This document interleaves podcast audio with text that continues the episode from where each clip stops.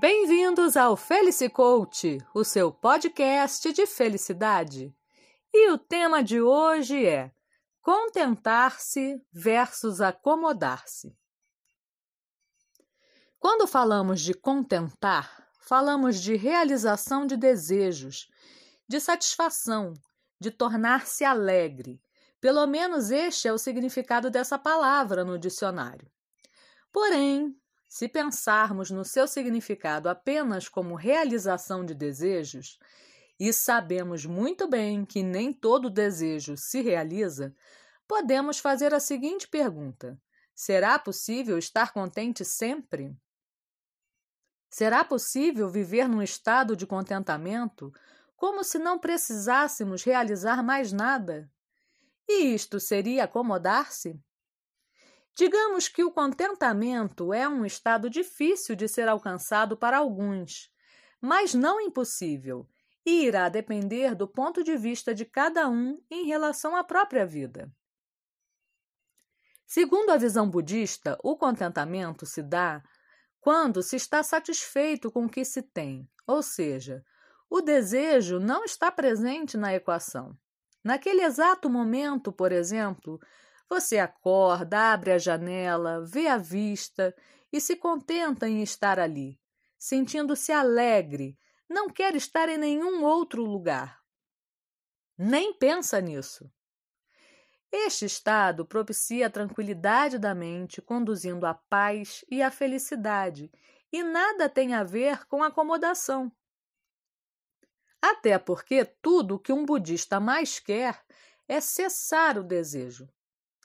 Mas e quanto àqueles que não são budistas e querem apenas avançar em suas vidas, melhorar suas condições?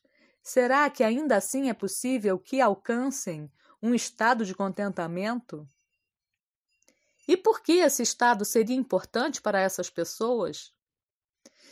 Eu, particularmente, penso que sim. Se pensarmos na vida como uma estrada onde estamos em movimento, Desse modo, nossa visão não fica estática e, independente de realizarmos ou não um desejo, de alcançarmos ou não um objetivo, podemos sim experimentar o contentamento, por entendermos que o importante é a jornada, o deslocamento de um ponto ao outro.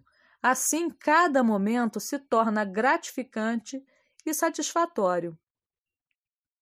Embora sejam visões de mundo e objetivos muito diferentes, o estado de contentamento conduz às mesmas coisas: tranquilidade mental, paz de espírito e felicidade. Tudo o que precisamos para que possamos dar o nosso melhor. Então, dentro desse contexto, acomodar-se seria parar no tempo, se cegar para as inúmeras possibilidades que a vida e sua dinâmica oferecem seria negar a própria natureza humana, que sim, deseja, mas que tem a escolha de canalizar a sua ânsia para aquilo que lhe é benéfico. Fica a dica: contente-se para ser feliz, porque felicidade é aqui e agora. Eu sou a Luciana Souza e nos falamos em breve. Até mais!